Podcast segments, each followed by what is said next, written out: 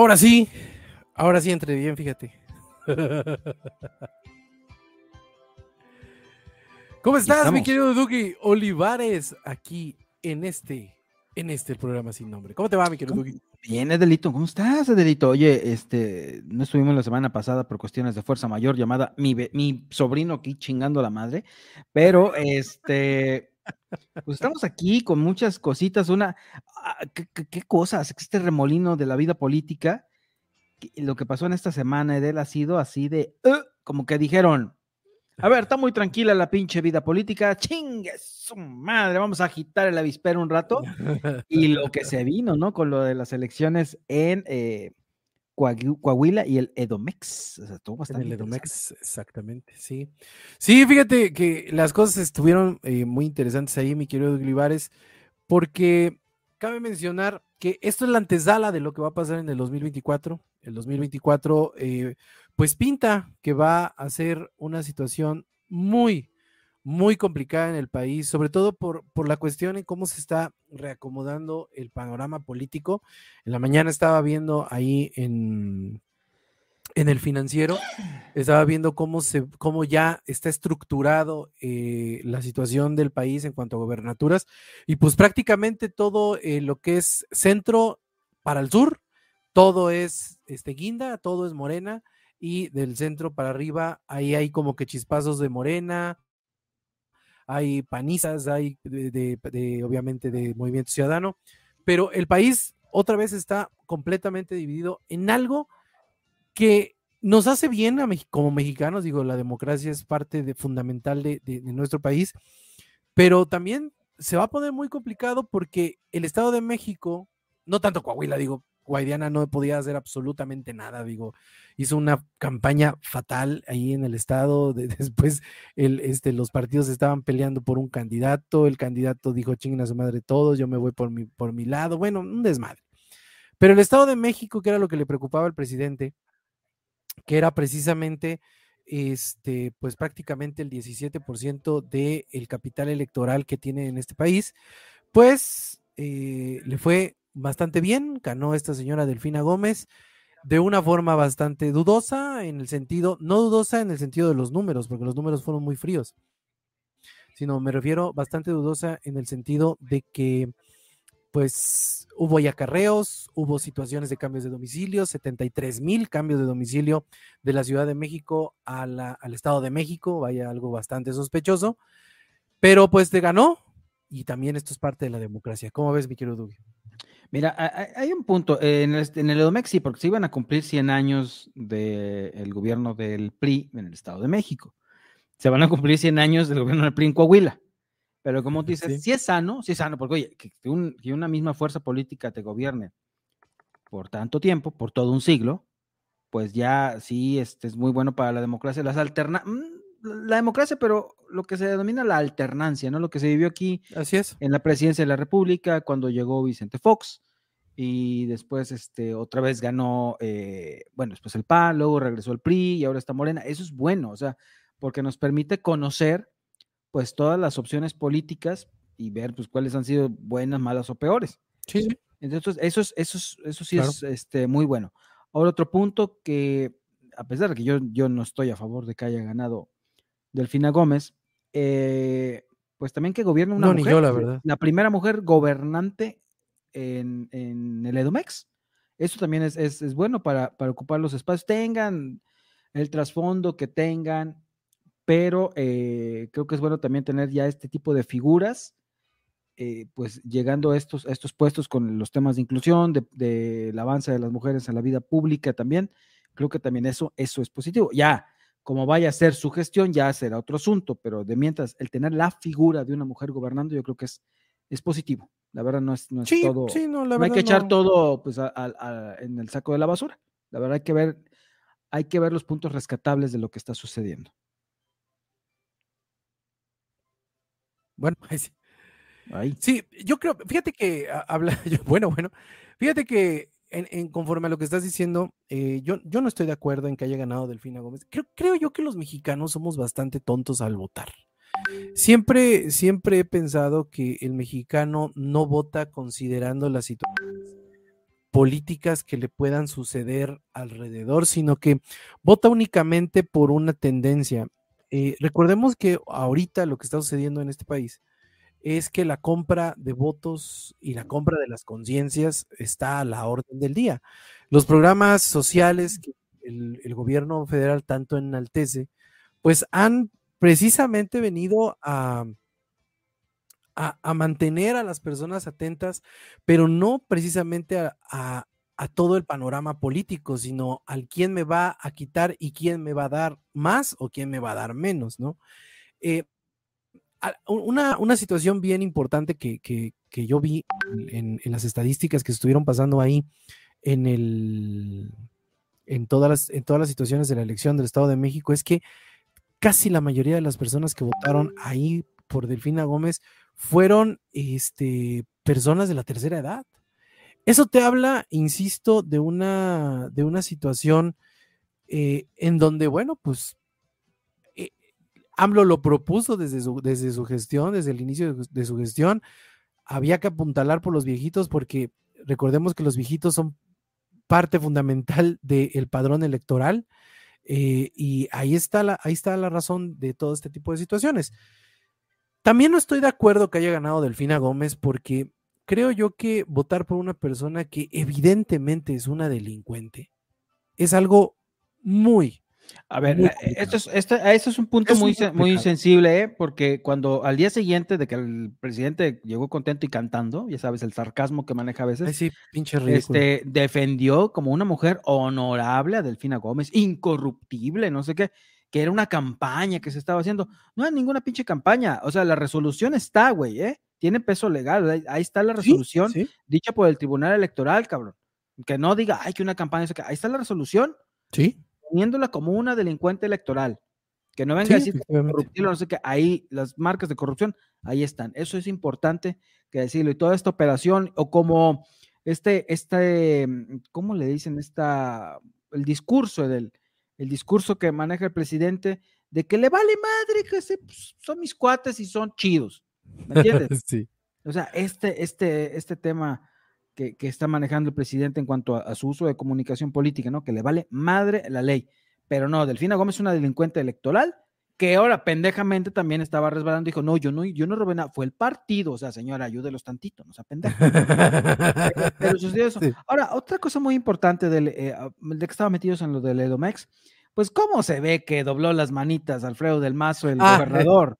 Eso es o sea, se nota leguas, no se metió, no apoyó, dejaron sola a Alejandra del Moral. Alejandra del Moral. La dejaron sola, ¿eh? O sea, si, si Alejandra del Moral ganaba, era que no iba a ganar gracias al apoyo del, gobernador, era que iba a ganar pese al gobernador del Estado de México. Sí. Entonces, yo creo que ella sí, la verdad hay que darle su, cuota de, de reconocimiento a Alejandra del Moral que se aventó y seguía adelante. Y era, para mí se me hacía muy buena candidata, ¿eh? Sea, bajo el esquema de lo que manejaba siempre. Fíjate que no hacía tan. Eh, ajá. Eh, yo fíjate que yo creo que tiene como que la cepa priista, ¿no? O sea, digo, la mujer, la mujer ha sido priista desde hace mucho tiempo, estuvo en las bases y estuvo en las juventudes desde todos los priistas y todas esas cosas que tienen ahí en el Estado de México. Fue parte fundamental de la victoria también de Alfredo del Mazo en su momento. Fue secretaria de Desarrollo Social, que también ah, por ahí había una situación medio extraña, que hubo también ahí desvío de recursos. Pero ¿quién chingado no desvía recursos en este país sin que le hagan las cosas impunemente, no? Pero pero se me hace también una muy buena, se me hacía una muy buena, este, una muy buena candidata, si lo quieres llamar así, pero también se me hacía una mujer eh, segura de lo que estaba diciendo. Delfina Gómez, igual que el presidente, desafortunadamente se, se trastabillaba al hablar, no tenía, no tenía mucha, mucho control de lo que era el, público. Eh, la mujer, evidentemente, siendo una maestra de, escuela, pues tenía bastantes, bastantes cosas eh, fuera, fuera de sí. Eh, lo, que, por ejemplo, me pareció algo interesante de, Alejandra del Moral es que vino de atrás también. O sea, Alejandra del Moral eh, empezó en las encuestas muy, muy atrás. O sea, cuando Delfina Gómez traía 30, 33%, ella traía 19, 18%. Y la verdad, la diferencia que hubo entre una y otra no fue demasiada. ¿eh? O sea, estamos hablando que Delfina Gómez ganó con una cantidad de votos bastante considerable, pero no se quedó muy abajo ella de los votos. Y yo creo que eso es algo que se tiene que visualizar mejor en la cuestión del el acarreo de los votos por parte de Morena. Y obviamente lo que tú acabas de decir, que así como lo hizo su primo Peña Nieto en la presidencia de la República con Andrés Manuel, pues Alfredo del Mazo dijo, pues mira, vamos a seguir la misma línea, vamos a seguir el mismo, el mismo, la misma dinámica.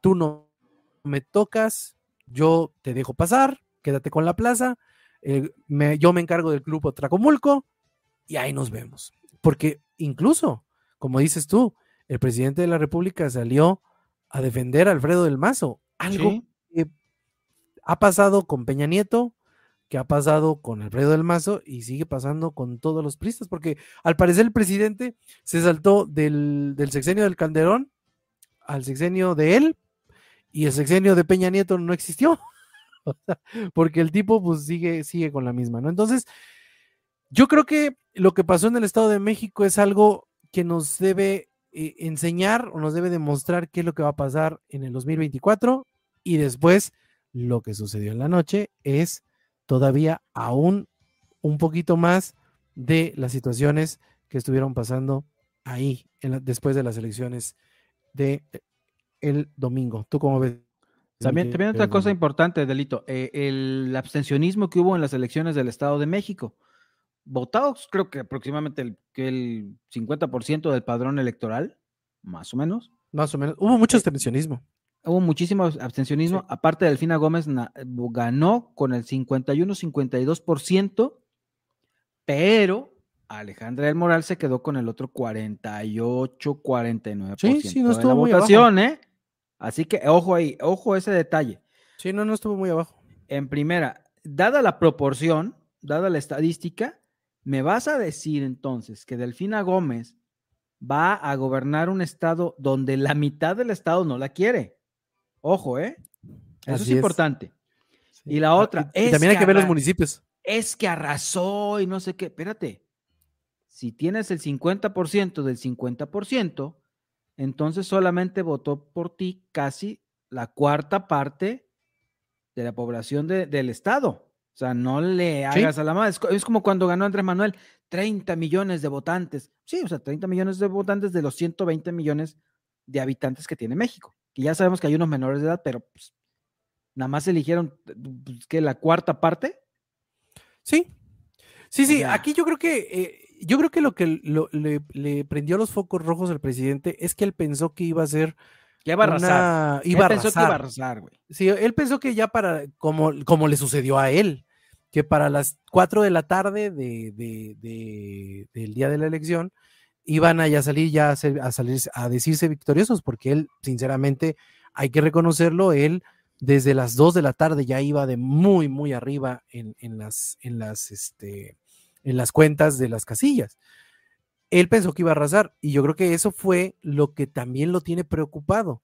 Por eso, después en la noche, invitó a todos los gobernadores, a todas las personas de, Morena, a toda la gente, los invitó a este restaurante a cerrar filas, pues porque ya se dio cuenta que el efecto AMLO ya no le va a alcanzar para el 2024. ¿eh?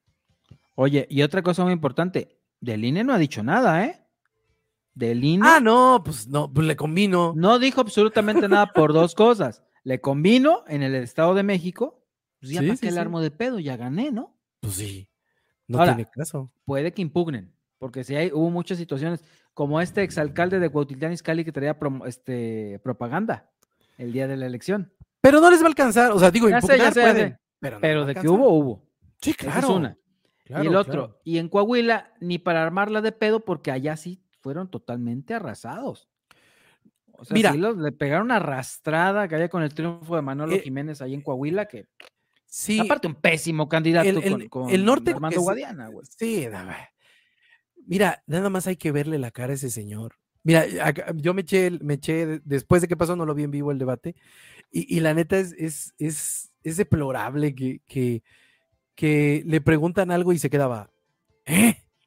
A ver, no, no, es que no escucho, ¿no?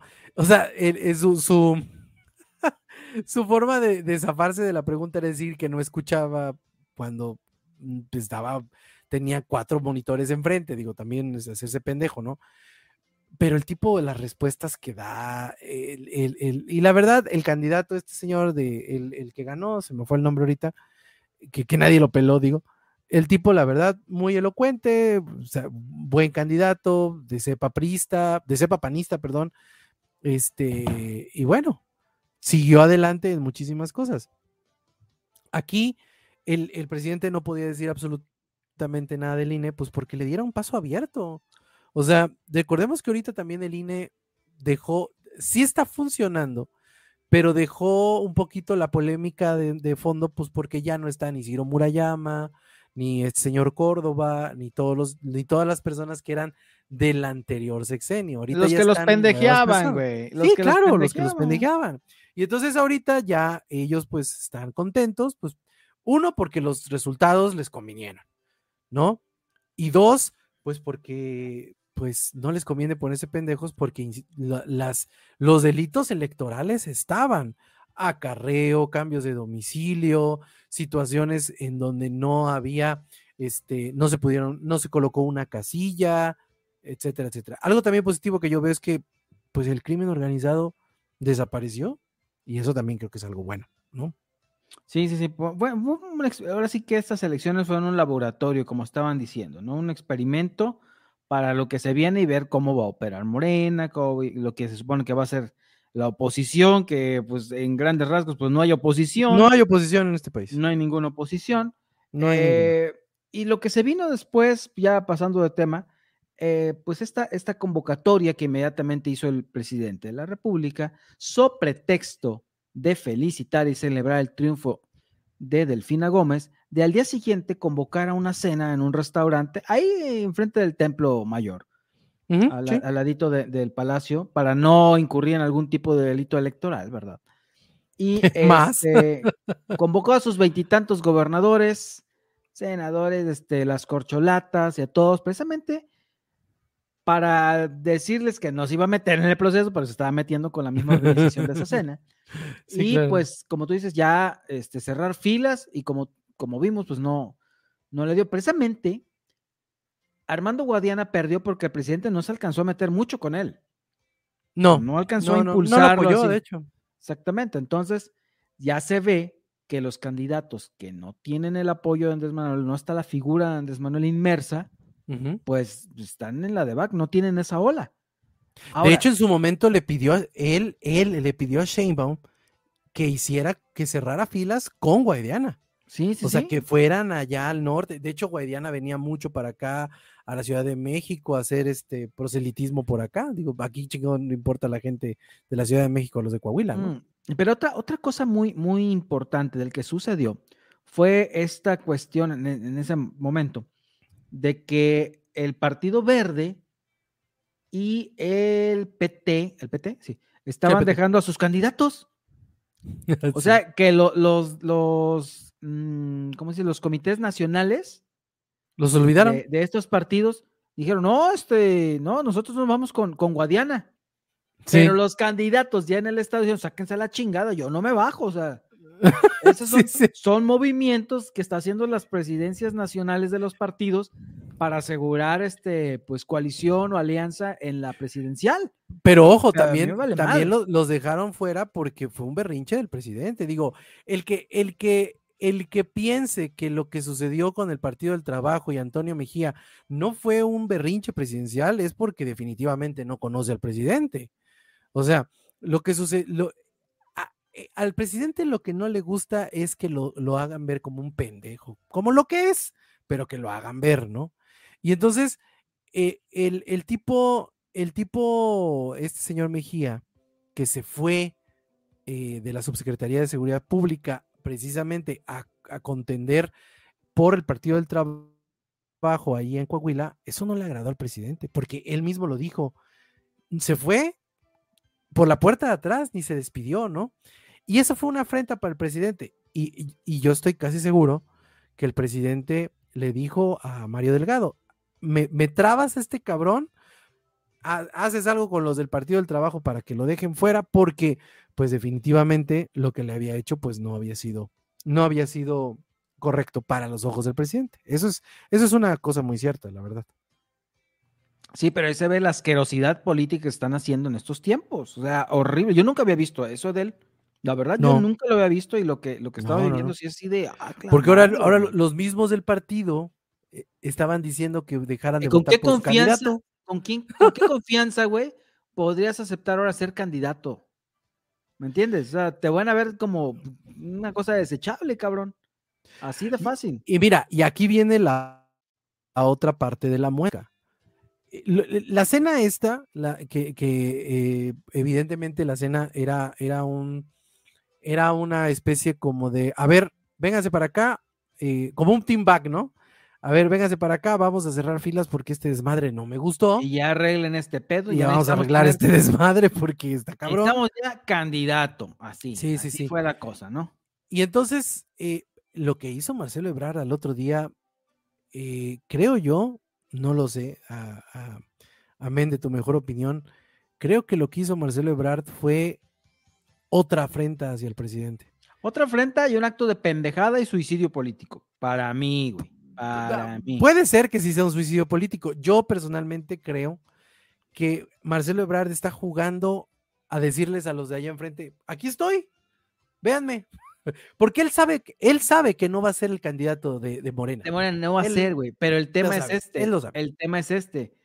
Que MC dice que va solo. A MC no le da para ir solo. No, en no, le da, no le da para Y antes de que pasara esto, en, la, en Va por México, en la alianza que es PRI-PAN y lo que queda del PRD y lo del PRI, este, ya habían dicho que no iban a aceptar retazos de Morena, güey.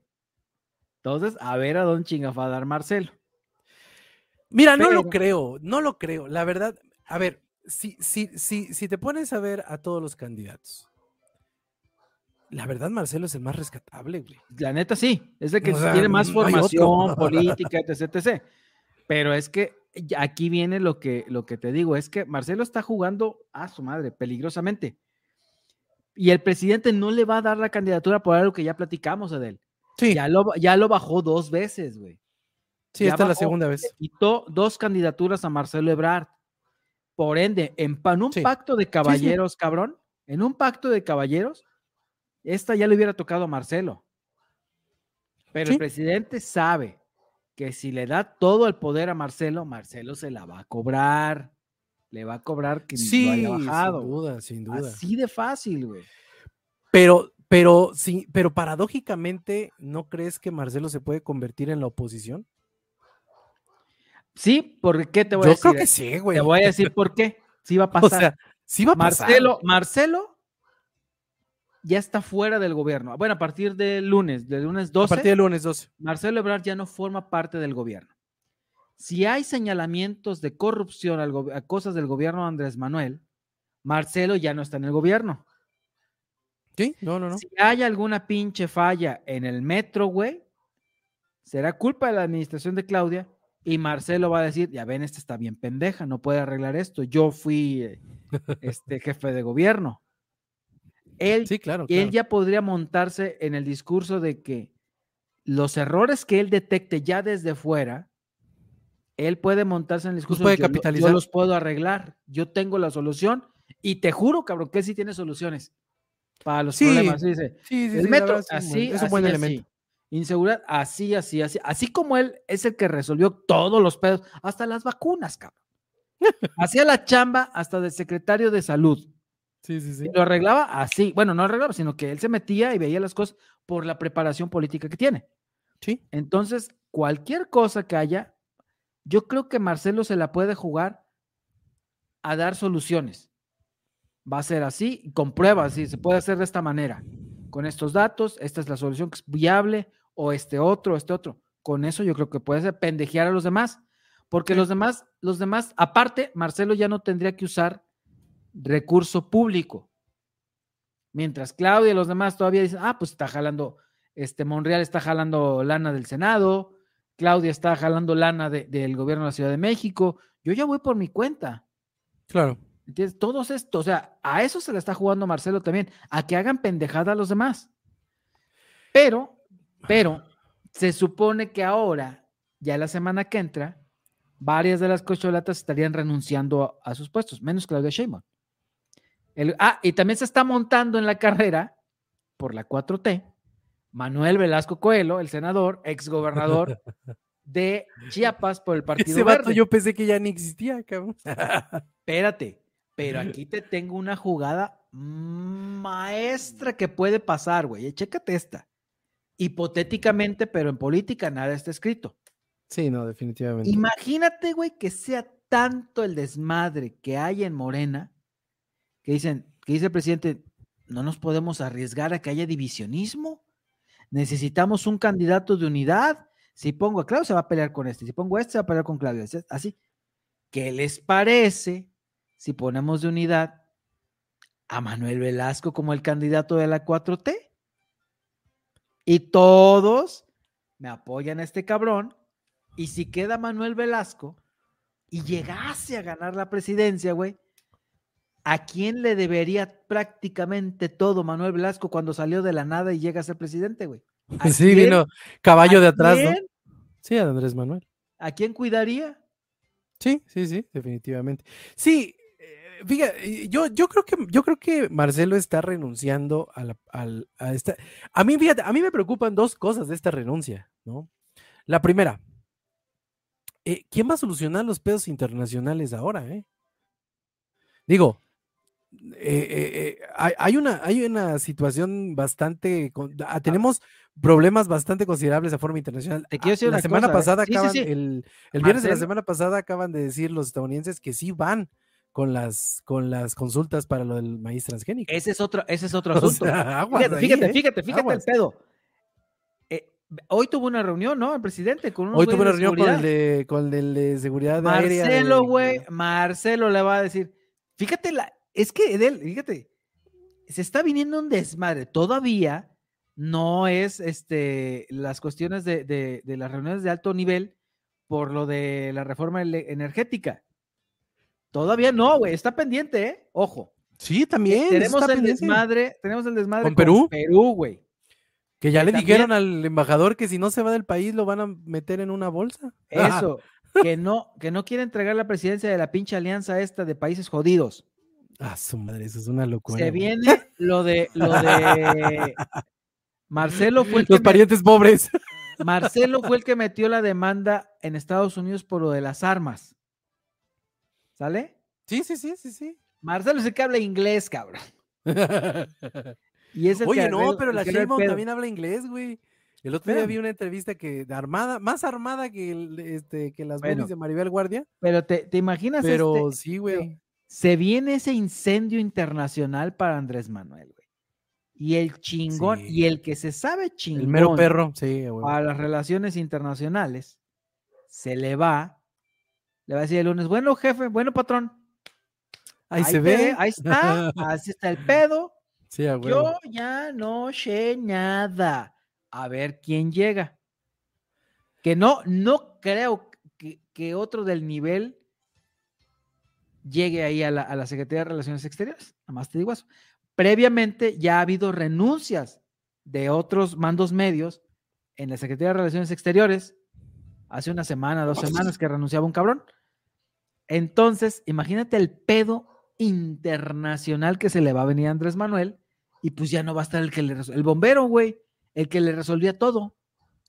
Sí, sí, sí. Sí, la verdad yo, yo sí, yo sí creo que, que, que lo que le está pasando a Andrés Manuel en cuestión de, de, lo Mira, yo creo que, perdón, recapitulando un poco, yo creo que Marcelo Ebrard se está yendo de la se está yendo a la candidatura porque ya no le gustó, no lo que ve en el partido. Yo creo que a Marcelo le vale madre el partido, ¿eh? O sea, pongamos un poco en perspectiva con la pendejada esta que dijo Marco Cortés de que a sus candidatos los va a poner a llenar 200 mil, 300 mil millones de firmas para que sean candidatos, ¿no? Dices tú, pues cabrón, estos pendejos te llevan más de medio camino andado y todavía, todavía quieres poner que nos pongamos a hacer firmas, ¿no? Pero bueno, este, pero por ejemplo, a Marcelo yo creo que le vale madre un poco lo que pase en Morena. A Marcelo ya no le está gustando lo que está pasando en el gobierno.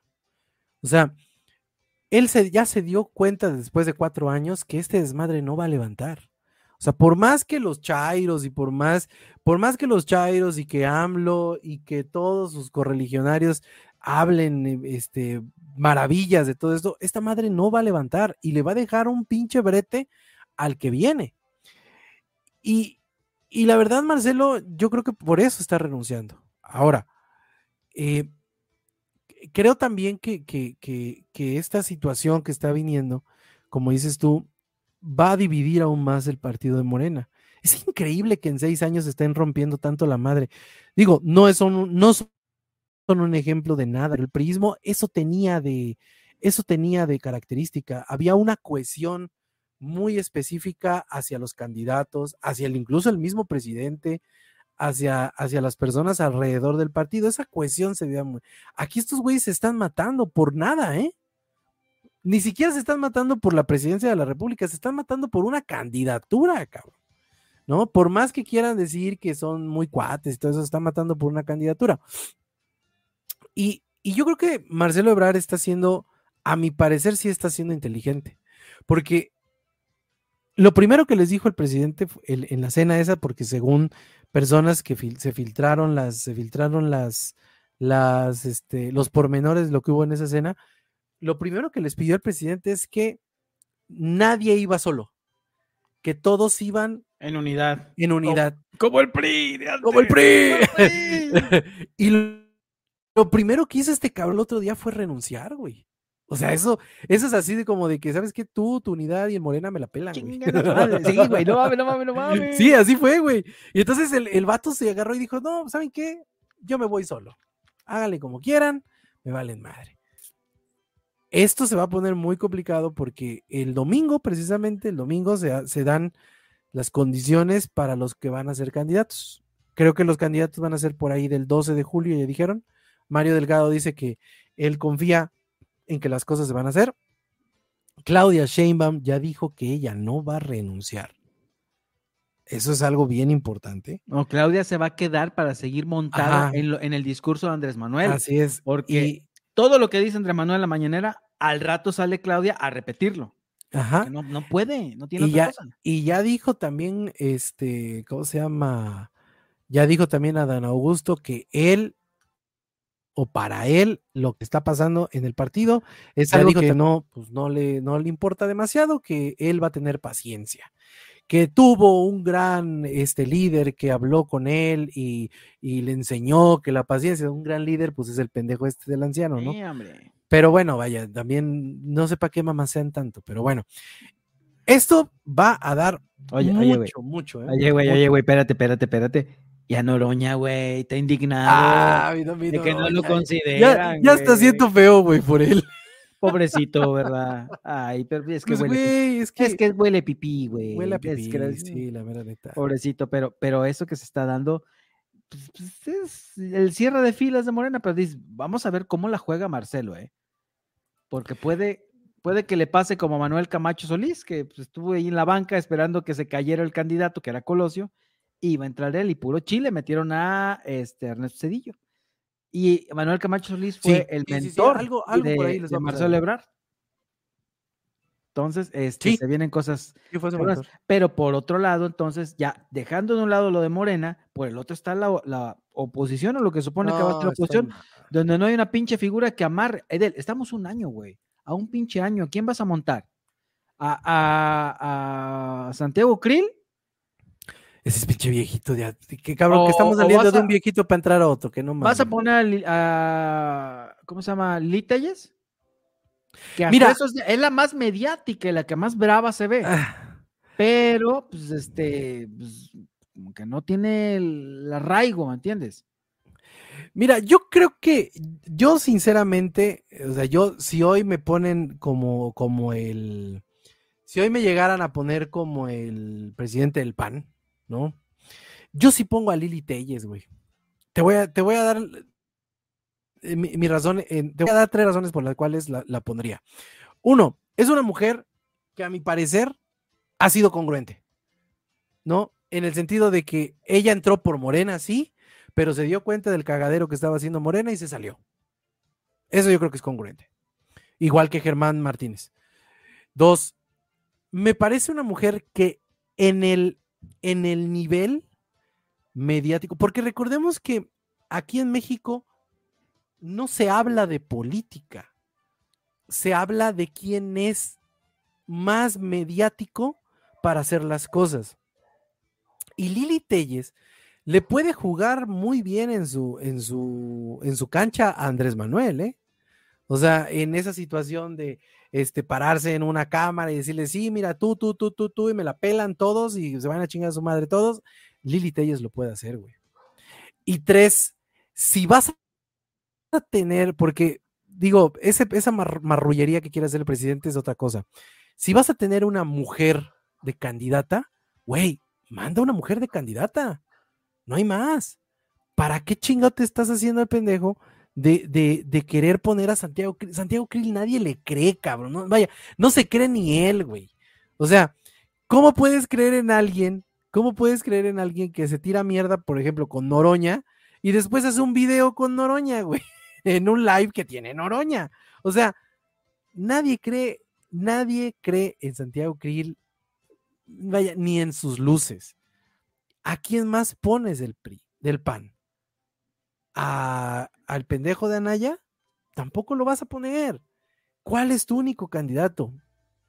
Lil Telles, güey. O sea, Alito Moreno se quiere lanzar para la presidencia. No mames. Espérate, espérate. Ahí te viene el punto. Estamos viviendo también una era en la que estamos viendo, yo creo, a los peores dirigentes nacionales del, del PRI del PAN. Los peores. Porque Marco, Marco Cortés es un pinche hígado, güey. Y a Alito le puedes atribuir la destrucción del PRI. sí, Alito Moreno Alito venía muy pinche bravucón. Alito venía muy bravucón, güey, hasta que salieron los chingados martes del jaguar con con esta con, la, este con la, señora que, dice que no se pone botox que nunca se ha puesto Su puta madre. Entonces, es como si eh, dijera yo que me peino todos los días exactamente. Entonces este pues nada más le sacaron unos pinches dos tres chismes ahí. Mira se bajó y empezó a apoyar eh, los este los legisladores del PRI empezaron a apoyar iniciativas del presidente así de la nada eh así que pues claro. ya sabemos además Alito Moreno llegó con, el apoyo del presidente de la presidencia del PRI, güey.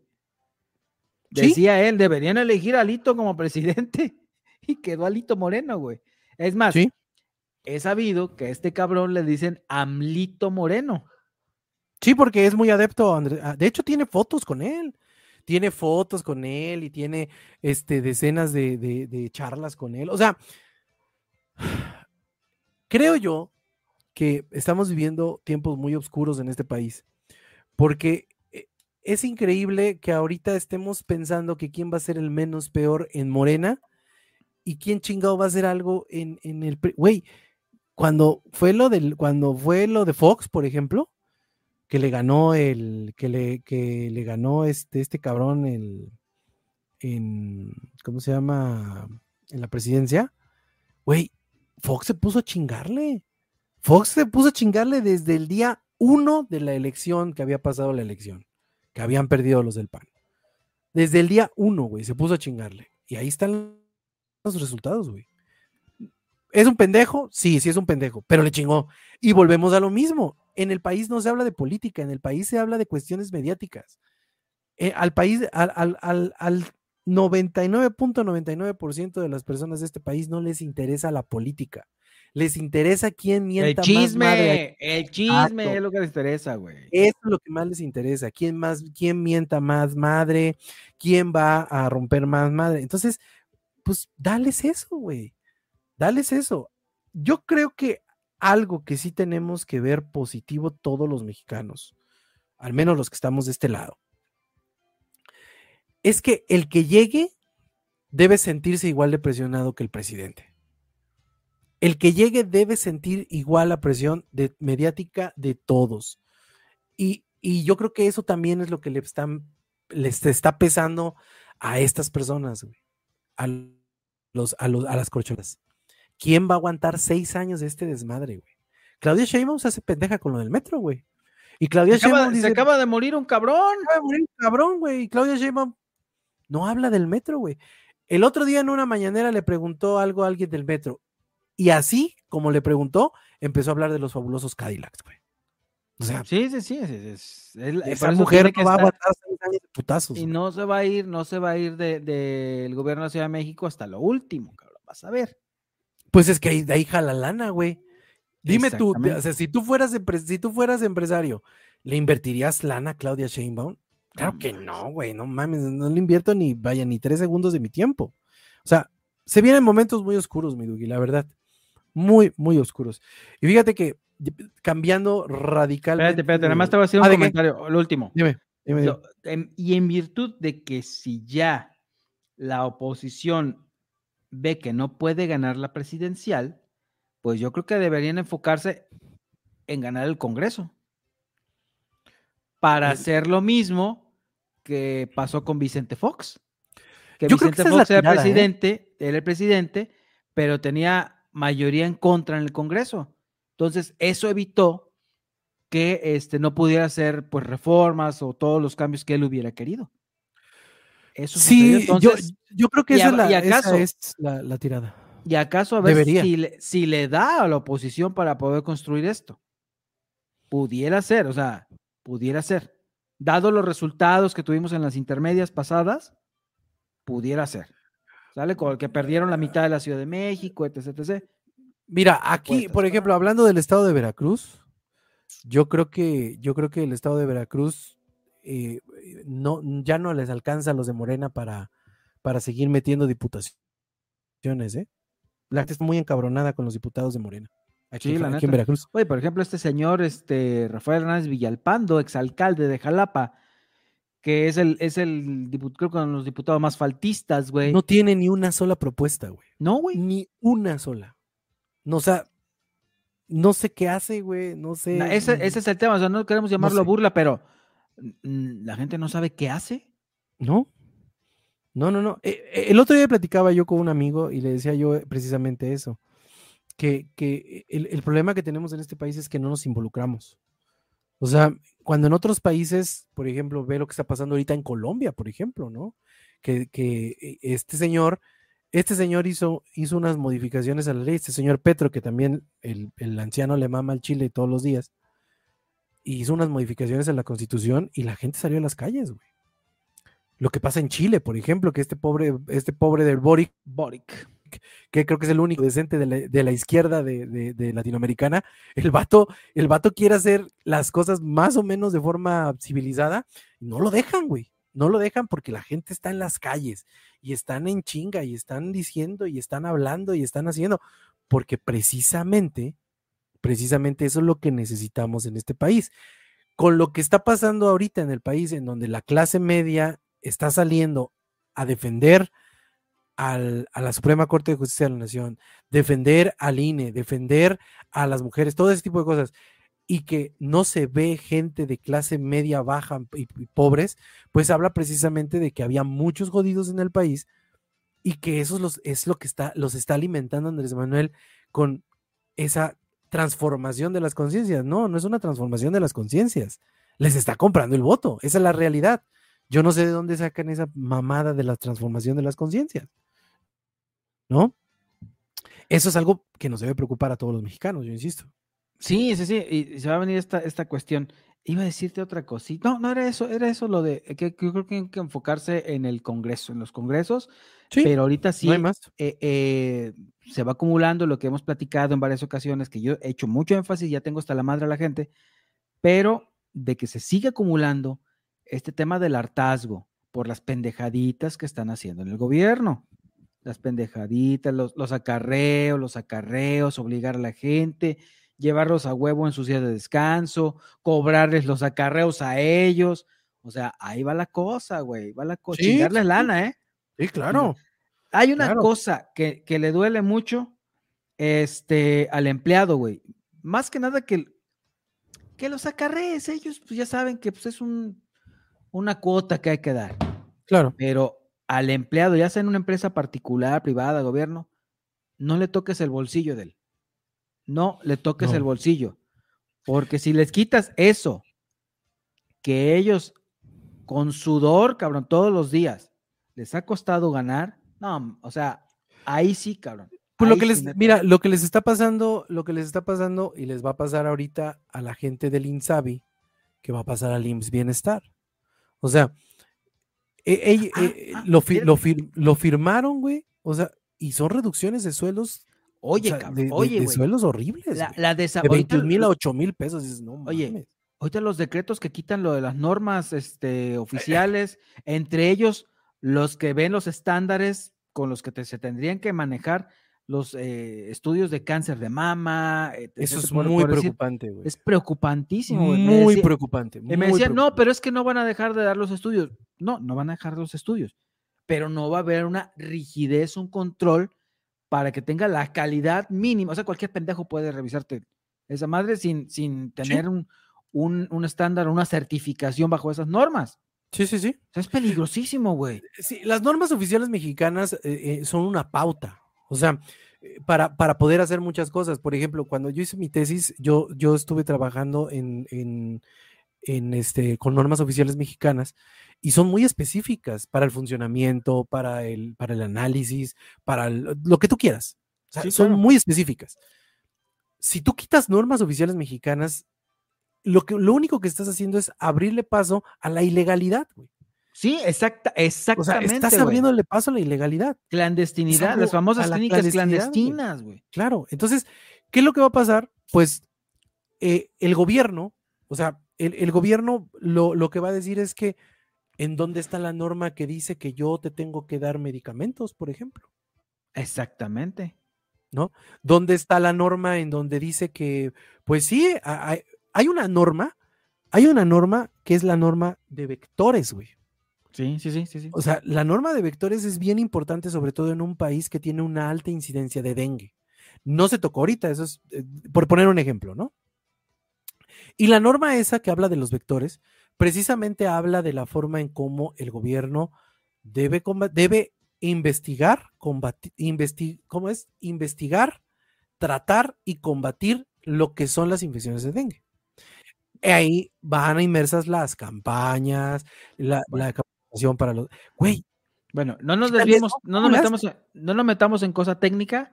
Vamos a decir que se están haciendo estupideces, decisiones estúpidas sin duda, que sin están duda, afectando a la población, güey. Claro, Ok, ya, ya lo que te dije, ya está llegando a, no es, no es cosa de chingar a los empresarios ahora o las cúpulas y que les vas a cobrar ya los impuestos a la bimbo, todo esto. Es que las, no, no, pinche- no, no, no. que las pinches desgracias ocasionadas por estas decisiones pendejas ya están tocando a los de abajo, güey. Sí, Como cuando pasó lo de la pandemia, que digo. Ya se nos está. Nadie, nadie ponía atención, hasta nadie se quejaba, hasta que se te empezó a morir el tío, el primo, un hermano. Ahí es donde se empezaron a sentir, güey. Entonces, Sí. este. Pues esa, esa, esa chingadita hay que ponerle, ponerle atención, gordito. Es sí, sí, sí, hay, que, hay Entonces, que ponerle... la gente ponerle- ya está, ya está sintiendo, güey.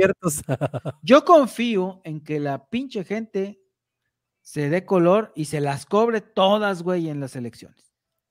Mira, yo, yo creo que, yo creo que el COVID, el COVID fue una buena, el, el- el COVID y lo que le está pasando ahorita a Gatel, que lo están anunciando, creo que es una buena cepa para que los mexicanos nos entendamos que sí existe la ley y que debemos empezar a aprender a aplicarla. El problema que tenemos los mexicanos, y tú lo sabes como abogado, es que con, no conocemos la ley, no sabemos cómo aplicarla y nos da hueva aplicarla. Exactamente. Y lo que está pasando ahorita, por ejemplo, con Gatel, de que lo están denunciando por homicidio eh, por omisión, ¿sí? Es algo que es algo que va a empezar a suceder, porque insisto, al quitar estas normas oficiales mexicanas que son muchas de salud, ¿sí? Van a empezarse a morir las personas y ¿qué es lo que va a empezar a pasar? Se va a empezar a irse contra, contra el gobierno. ¿Y sabes qué? ¿En dónde va a parar todo? En el máximo enemigo del presidente ahorita, que es la Suprema Corte de Justicia de la Nación. Eso, eso es lo que va a pasar. Eso es lo que está sucediendo y eso es lo que estamos teniendo en este país, desafortunadamente, mi querido. Efectivamente, estás en lo correcto. ¿Y con qué nos vamos a despedir? Ah, bueno, con este comentario. No, no abordemos tanto, pero vámonos así muy en general. Este fin de semana, gordo, se presentó el examen de admisión ah. para la Universidad Veracruzana, que ahí es donde estamos graduados nosotros. Eh, se presentó. Orgullosamente Orgullosamente V. Em, bueno, se disputan 14, cerca de 14 mil eh, lugares para los aspirantes. Presentaron, ¿qué será? 48 mil, no me acuerdo cuántos fueron. Como 40 mil, pon tú. Este, chingo. aspirantes presentaron para ocupar 14 mil puestos de, como alumnos. Eh, hubo mucha participación, yo estuve ahí eh, en, en, los campus muchísima participación. Eh, se juntó ya después de la pandemia, lo juntaron todo en un fin de semana otra vez. Eh, se ven las ganas que tienen, la esperanza que tienen los papás porque sus hijos ingresen pues, a la máxima casa de estudios, que también, por cierto, está siendo muy afectada por la cuarta transformación, que es otro tema que después tocaremos. Pero, este, me llama la atención que, bueno, van a quedar 14 mil y van a quedar más de 25 mil eh, aspirantes fuera. que tendrán que buscar otras opciones, tal vez en otra universidad pública en otro lado. Eh, la UPAP, la Universidad Popular Autónoma de Veracruz, que es otra universidad pública que hay aquí. Y eh, pues las universidades. Varias, universidades, varias universidades este, privadas, de las muchas que abundan aquí en Jalapa y en otros lados, ¿no? Para que encuentren las carreras que ellos quieren. Pero nadie, nadie de él está diciendo, puta, no, no hay pedo, me voy a ir a meter a una de las universidades del bienestar Benito Juárez, que dice el presidente. Entonces, estamos viendo que hay mucha afectación. El presidente se han peleado hasta con la UNAM. Yo me acuerdo también que Miguel Barbosa, el difunto gobernador de Puebla, estaba queriendo casi, casi expropiar a la UDLA, creo. A la UDLA, a, la, universidades privadas. Eh, eh, quería que las universidades privadas le rindieran cuentas a su gobierno. Algo que iba en contra de lo que dice la Constitución. Claro. Entonces, por ahí va el, asunto. El presidente se ha quejado sobre la autonomía de la UNAM, ¿no? Ya ven que todos los centros autónomos le, le, estorban. le estorban. También, eh, pues, pero digo, este tema de que sí falta mucha inversión, todavía falta más inversión en la educación superior, porque es la que forma a los profesionistas, eh, pues está, es, está pues, preocupante también, Edel. Pero esta mentira que se construyó con la de las universidades Benito Juárez, que pues dan unos tipos de capacitaciones que te lo puede dar el ICADBER, que te puede dar una, una, educación mm, técnica como las que dan los CONALEPS, en los CEBETIS, pero te la quieren vender como una licenciatura. Es una total falacia, ya que son universidades que estaban puestas en talleres mecánicos, en, en instalaciones que la verdad pues, en absoluto no cubrían pues las especificaciones que debe tener una escuela de educación superior. Y es más, ni siquiera tienen, lo único que tienen oficial, güey, es un sitio web pero no tienen, creo que ni los reboes, que son los registros de validad oficial de estudios. Sí, no, no tienen nada. Y además, yo no, yo no conozco un graduado de él. Y eso no, ya, vamos, ya, vamos, en el quinto año de gobierno. El otro día, el, otro día me peleé, me peleé yo con uno que me decía, es que si no, si no te atreves a visitar la grandeza de las universidades Benito Juárez, no puedes hablar. Y le digo, pues enséñamelas dónde están. Y me enseñó las fotos de una que está aquí por el Totonacapan. Y Y le digo, güey, pero ese es un EDEP. O sea, ese no es un edificio de. No es una universidad Benito Juárez. O sea, es, una, es un edificio de la, de la SEP adaptado para las universidades Benito Juárez. O sea, no es lo que prometió el presidente. Eso, eso tiene, tiene que entenderlo, vaya la gente. Estoy leyendo una nota, una nota del 22 de septiembre del 2022, hace unos meses, donde eh, en, en ese año, en el 2022, el presidente Andrés Manuel López Obrador afirmó que ya funcionan 145 planteles de las universidades Benito Juárez y que prometió en ese entonces que habrá presupuesto suficiente para alcanzar las 200. Eh, ¿200 qué? Sin embargo, ¿Alumnos? 200, unidades, planteles de las universidades. Sin embargo, las universidades para el bienestar en los cuatro años que llevan funcionando en ese entonces se han graduado en la opacidad. Entonces, ¿qué dice de acuerdo con los datos? El programa no había ejercido. Eh, pues no, o sea, no hay, no se sabe dónde están, tiene inconsistencias presupuestales, no hay un edificio de una sola universidad del bienestar. Los graduados no sabemos si están trabajando, qué onda, dónde están trabajando, si, cuáles son los reboes. O sea, ¿Por qué están trabajando? Sí, es, una porquería. Y, aquí el problema es de que ahora el presidente, eh, recordemos que en este año cambia, en, e, e, en, este año cambia rectoría la UNAM. Y el, el, cambio de rectoría en la UNAM, y si la UNAM se deja meter a alguien chairo en su rectoría, es el punto de partida para que valgan madres las autonomías de las universidades públicas de México. O escucha lo que te estoy diciendo hoy, a la, el 7 de, de junio de 2023 a las 11.02. El momento, si, si la UNAM permite ese tipo de cosas, van a valer más la autonomía de las universidades públicas de este país. Si la máxima casa de estudios va a estar ahí, ¿qué más podemos esperar? Está muy complicado lo que se viene, Dugi. Mira, aquí estoy en Veracruz. Encontré, estoy en la página de la Universidad Benito Juárez. Sedes.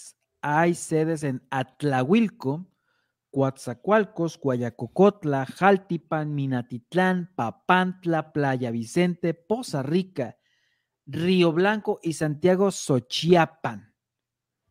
Aquí tienen unos números de unas cosas que se llaman, que se llaman clave en la Dirección General de Profesiones y clave de la institución, pero pues no sabemos qué onda. De verdad, yo no conozco ningún pinche graduado.